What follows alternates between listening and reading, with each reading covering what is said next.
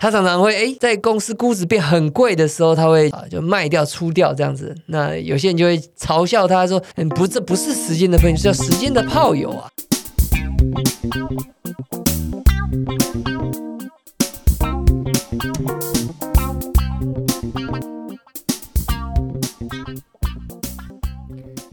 好，那这集呢，给大家放福利啦，就是上一次有采访到这个 Ivan 啊，是个理发店的你少年的创业家了，就开了好几家店，非常成功。那他说这个来采访他自己也收获很多，那他想要送我们听众呢一些东西啊，有这个洗发润发跟这个这个洗面乳、卸妆乳跟这个什么化妆水，是不是？他要送出五组，他自掏腰包，所以。你也是一样，就五星的留言，这个要抽洗发护发，感谢 Ivan 哦，随便你留啊，那我们会有 Ivan 来抽出。这个幸运的五位听众，好，那这一集我们要来介绍一下查理蒙格的他的书了，叫《穷查理的普通常识》。那这个其实我在部落格里面我有写很完整的摘要了，是我好几年前年轻的时候写的，当时真的是把这本当做是圣经在看了，因为讲了非常多的重点。那我也现在也是非常推荐呃这个一定要收藏一本啊，我就讲一个就好，就是他这本书的最后面，他有一个叫人类误判心理学啊这个东西。是他呃整理出人们呢，他会因为某一些状况，有二十几种状况哦。当你发生这种状况，你会失去理性，然后做出就是不好的对你自己不好的行为，这样子他整理出来哦。比如说我随便讲一个人会从众，就是人看到就是别人做这样的事情，他就会我觉得就他也想做，即便这个东西是呃他也不不知道是好还不好，就不会失去独立判断的能力啊啊，这是其中一个，而且这每一个。个让你误判的这个心理状态呢，有可能会互相强化哦。就比如说，呃，它有一个好像叫做避免不一致倾向吧，就是人们会过去做出这个行为哦，因为他会避免跟以前的自己不一致，他就会倾向就是继续做，不然就是会打脸以前的自己嘛。所以，呃，他就人会不敢认错就对了，所以就不想认错了。所以，如果你原本就已经因为从众好了，你养成一个坏的习惯了，然后。你又因为这个不想要再改变哦，所以你就会不断的恶性循环哦，类似这样子。所以它里面有举了一些例子，我觉得非常的精彩。那我以前年轻的时候，甚至有一阵子，我是把二十五条就把它列起来，列我就打起来，然后印着一张小卡，然后放在皮包里面。因为蒙哥那时候说，当你要做出重大决定的时候，你必须把这个当做 checklist 啊，就是拿出来一个一个看，说嗯，我现在做这个决定哦，比如说我被人家就逼着买房子好了，哦，这个重大决定。或是被着逼结婚好了，那我觉得我会不会失去理智？马上把这个二十五条拿出来对，我是不是有犯了这些不理智的呃冲动的错误？这样子哦，有时有一阵子甚至就是就是呃这么的小心呐，所以我觉得这本书呢，非常的推荐大家来。好好的读。那上次 Po 文有跟大家说，就是这个抽奖哦，所以你一样哦，这个还还没有抽出去，所以你现在一样听到这段话呢，你一样可以无心留言，然后我们一样就会为各位抽出这本书。那这一集我们来回答 Q&A。这位是那个没有阿尔法，只有花了法。他说第一次留言给古埃，第二次给深红。呃，他说这个哇，他啊说了很多感谢的话了。那说这个现在呢？找到了一个策略的逻辑，波动很大，但是整体呢会赚钱。那想请问怎么调整？那想到的方法有：根据胜率控制策略投入的部位，调整参数。第二个是调整参数，提高 Sharp 跟 Sotino。第三个是搭配正相关低的策略，平滑周到。那还有没有什么其他可能的方向？好，这个其实问的很好了，就是说波动。想要控制住让它变少，其实是蛮重要的。就是很多人都觉得他不在意波动，实际上他真的在面临就是获利回吐或者是亏损的时候，其实都会比想象中的来的痛苦。那这个其实，嗯，其实你已经讲到了，就是尽量就是要你要同时有多个策略。然后这些策略呢，它能够互相 cover，就是说，也就是你这边所谓的正相关低的策略。所以我自己其实现在也是同时会有好几个策略进行，可能可能有五个左右吧。哦，有有这个量化的海奇的策略也有量化的台子策略，所以已经几乎是自动化的的策略已经有。两种了，两大类啦。这个主观的部分呢，美股也有，中国的股票也有，然后台股的部分呢又也好几种。以策略来分的话，有价头的这个，那价头其实又分了，价头有分长线的跟这个呃波段的，那也有疯狗流的。哦，疯狗流可能是比较大宗的啦，所以其实你说要怎么样去控制你整条绩效曲线的，你整个绩效曲线的波动呢？其实就是靠。呃，很多策略，然后他们能够互相 cover 这样子。好的，这位是二八二四二，他说五星吹到五星，说呃谢谢这个深宏大的分享。那菜鸡呢，最近的策略就是买突破价格，突破就是买，也不会看什么基本面、筹码面呢。到了停损就是砍单，但是当大盘比较黏的时候呢，就停损到怀疑人生啊，不知道怎么办。其实我之前讲过，提过蛮多次的，就是我自己本人呢，在我我是我不是。纯动的，就我不会看到价格强就去买。我其实是很蛮重视基本面跟筹码面的相关研究啦。那而且我有越来越重视的倾向。那其实这没有好坏哦。你像你看我我操盘室的很多人的师兄弟呢，都是疯狗流，可是每一个人他那个比重不一样。有人是不看筹码的，完全不看哦。他就是有一些基本面的筛选，然后价格强他就上。那我自己是很重视筹码。那这个有什么好坏？那这其实各有好坏，就有一些标股我吃不到，因为我筛选比较严格嘛，所以有些不知道它在涨什么的，我看不懂的，我就会放它，我就会 pass。那所以这些标股我吃不到啊，可是它那个筛选比较没有那么严格，所以它就就会上啊。可是它这种通常它的下注它会比较轻，就它不不会重压啦，就是很分散这样子，所以有时候它的标股它会吃到，可是因为它呃随便就上嘛，就比较容易就上，所以它。它也会吃到很多的停损，所以就看你就是想要什么样的 style 哦。所以我自己是比较想要有呃，根据凯利公式，所以我有这个大注跟小注的差别。那我不想要太轻易的出手，我周转率没有那么高。那我有的这个师兄弟呢，他就是呃周转率非常高啊，所以这个没有一定。你可以去看一下超级绩效它的。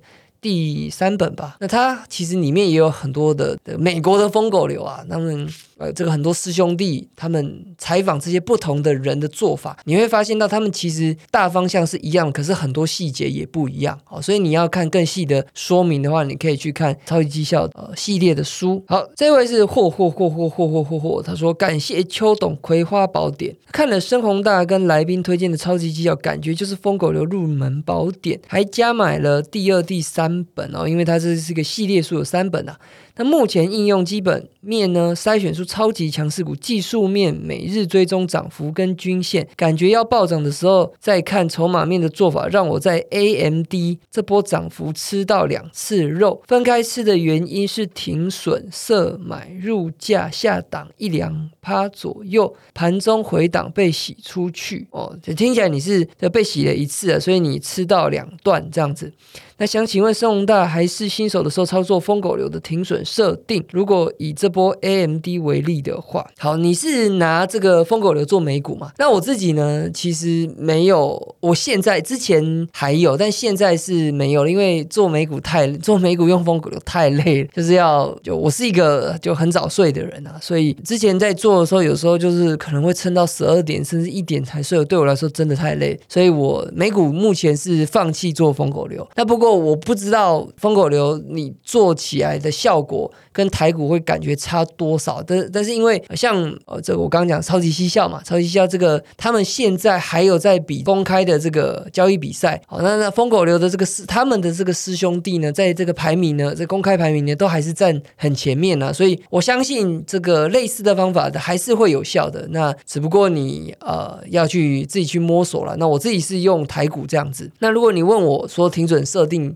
是怎么设的话呢？就其实我之前有讲过，就是我们不是固定的值啊，因为。我看基本面跟筹面看很多，所以我会根据这方面的我的喜好程度去决定我的停损宽跟紧。如果我比较没有信心的话，我可能停损会设很紧，这样子就一下没有涨，我就可能砍掉了。不过我这方面也还在调整，因为它蛮复杂。现在我会相信这个每只股票有所谓的股性，那股性就是它过去一段时间，这个可能参与这只股票的这个多方的投资者哦，我们讲筹码好了。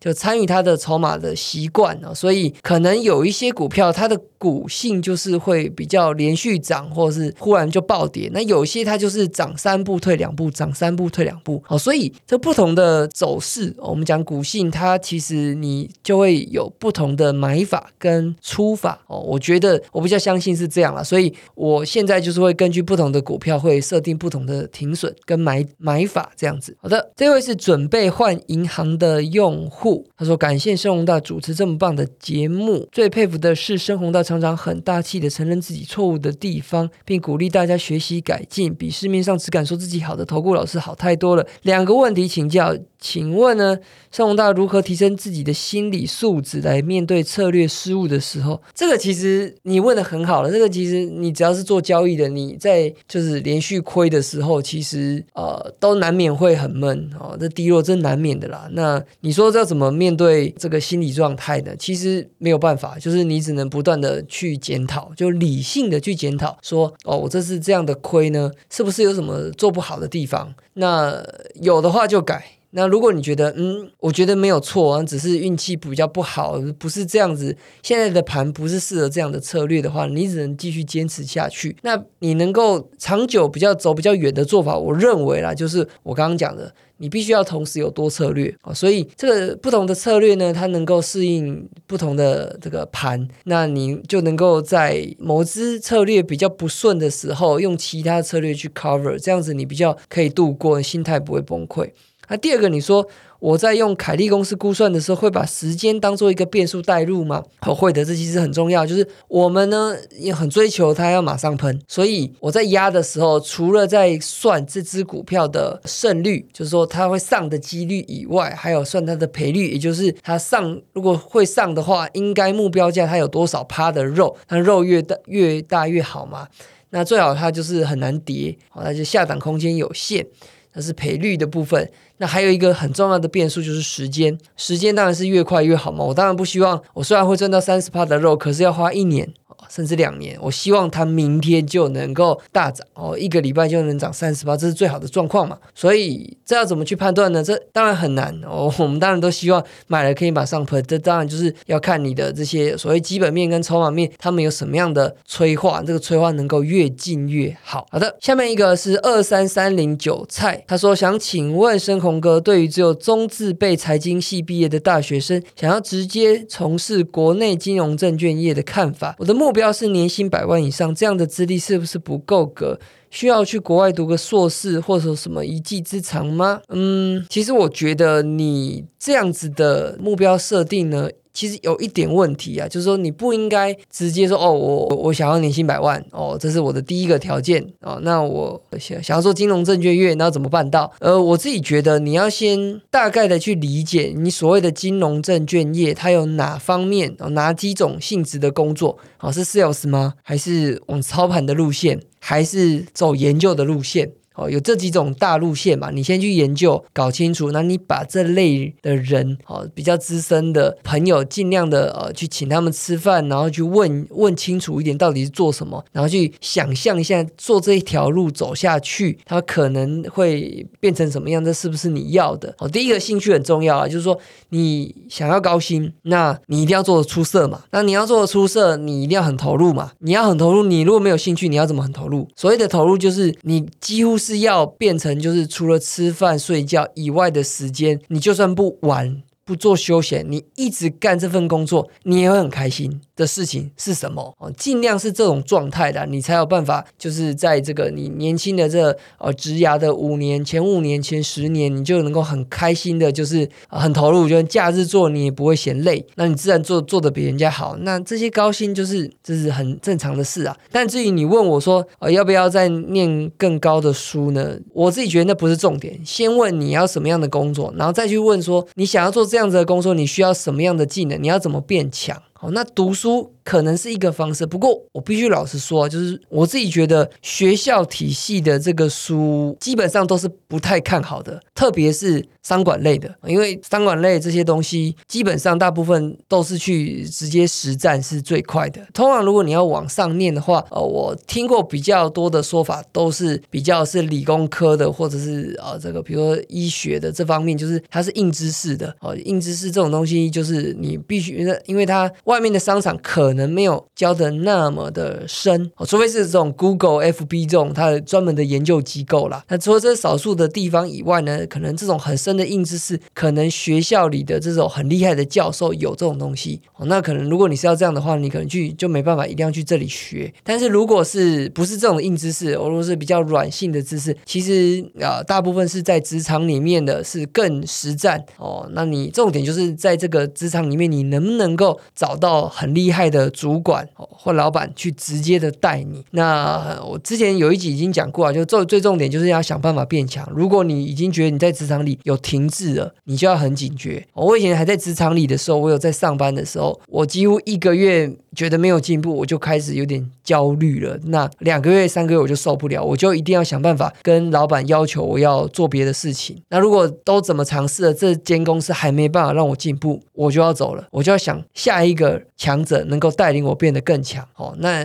基本上这才是比较对的心态了。就如果你一直想办法就逼自己变强的话，那那些高薪都是自然而然的事。好的，下面一位这个 G N E J X S K F，他说五星好评，想请问一下中国股市的资讯来源有哪些网网站跟社群？我自己是几乎看很多雪球啦，那雪球上就有一些民间的神人，甚至像那个中国股神段永平，他可能有这个上千亿的身价，他也是会有时候在雪球里就是发言这样子。那你说其他论坛有没有一样有厉害的人？当然也是有。那我自己是目前是只有看雪球了。那不过你可以到处都逛逛，没有关系。那当然，如果你要真的开始投资有关中国的股票的话，那有中国的那些这个财报，你还是要看哦。那它的有一些财报格式跟这个台股或美股的格式有一些不一样，不过大同小异。所以如果嗯，特别是如果你是做长线投资，你只是看这个商业模式跟管理层的话，那这个方向是呃不会变的哦。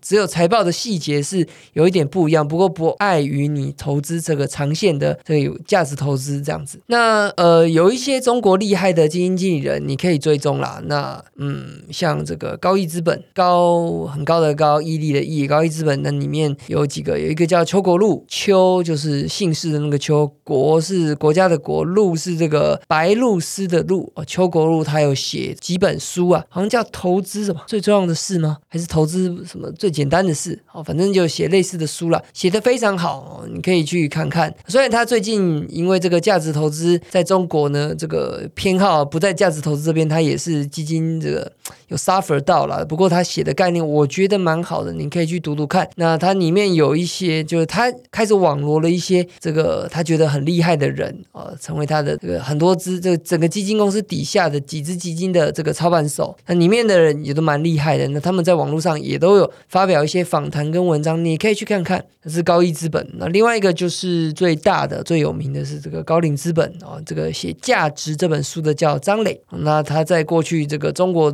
十几年来的绩效非常好，好像年化有超过三十趴吧。那投到腾讯，投到京东，投到很多这个很知名的大公司，就从很小的就开始投了。那最后都是几十倍甚至上百倍的报酬了。那他把这个价值投资又在做改良了，他好像叫四点零吧，就不只是这个再改良。这个巴菲特就是投资很好的成长股以外，他还会动手的去帮助公司哦，给予公司一些资源呢。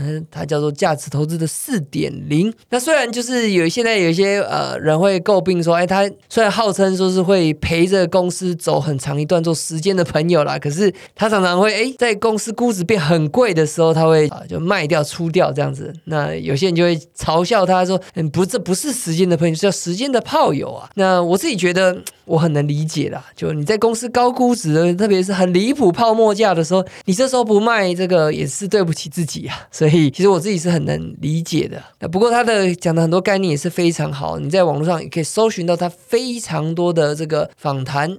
呃，可他自己本人也写过一本书嘛，你可以去看哦。那其实这个高毅资本跟高瓴资本，其实他们都有公开这个十三 F 也是他们的持股啊，所以你也可以去查一下。如果你有兴趣研究的话，那现在当然中国股市现在是人心惶惶嘛，因为这个一些政策的问题，所以很多这个股票这个资金的就外逃，被打到很低了，就看你怎么看了。就有些人认为这是要危机入市啊，那这看你自己的看法。如果你有你有想要这个呃，你觉得这是机会的话，你可以从我刚才的几个方向去着手这样子。好的，下面一位这个 Zora 点 H 他说吹翻五颗星，他说之前我有写到一篇文。张忘了说要忘了成本价，但是在深红投资网页上没有找到，应该是有的，你可以再找找看啦。反正忘了成本价这件事情真的非常重要啦，我讲了很多次，就是不要再去看那个账面上的这个你是赚还是赔了，因为你买多少价钱是对于你接下来要不要 hold 住这只股票一点都不重要的哦。就是它接下来会不会涨，会不会跌，你是要评估那些基本面或筹码面的因素，跟你是买多少价格没有关千万不要被定锚了，也不要舍不得卖，这都是无关乎你下注的一些干扰。这样子，好，下面为这最后一题是这个孤单山姆，他说想请问盛宏大有没有给公务人员的财务建议呢？这个因为现在个人有稳定的现金流，利用下班的时间充实自己，投资有心得后呢，利用公务人员贷款慢慢加大部位。请盛宏大开示，呃，我觉得可以啊。这之前我有一集是在访问那个演医师嘛，他就是因为他的投资几年投资有心得了，然后他就利用他医生的这个职业呢去贷款，然后利率非常低嘛，一趴多嘛。我觉得就看你了，反正杠杆这种东西它就是个双面刃，你赔钱呢就赔更多，你赚钱也赚更多，就看你对于这个，所以它是一个工具哦，它不是不好的工具，只是它是个双面刃，所以看你怎么用它。所以如果你呃，我。觉得啊，就你自己就开始研究嘛。你开始赚钱了以后呢，你可以多问几个你觉得很厉害的人。你觉得这个方法呢是不是稳定的？那如果你要真的利用杠杆来扩大你的部位的话呢，你最好是用很多个策略去做。我自己也是会这样哦，就是说，当我很有信心，我想要就是买到我市值的我净值总资产净值的两百趴好了。那其实我绝对是不可能两百趴是用同一招，这太危险。我一定就是两百趴，可是我是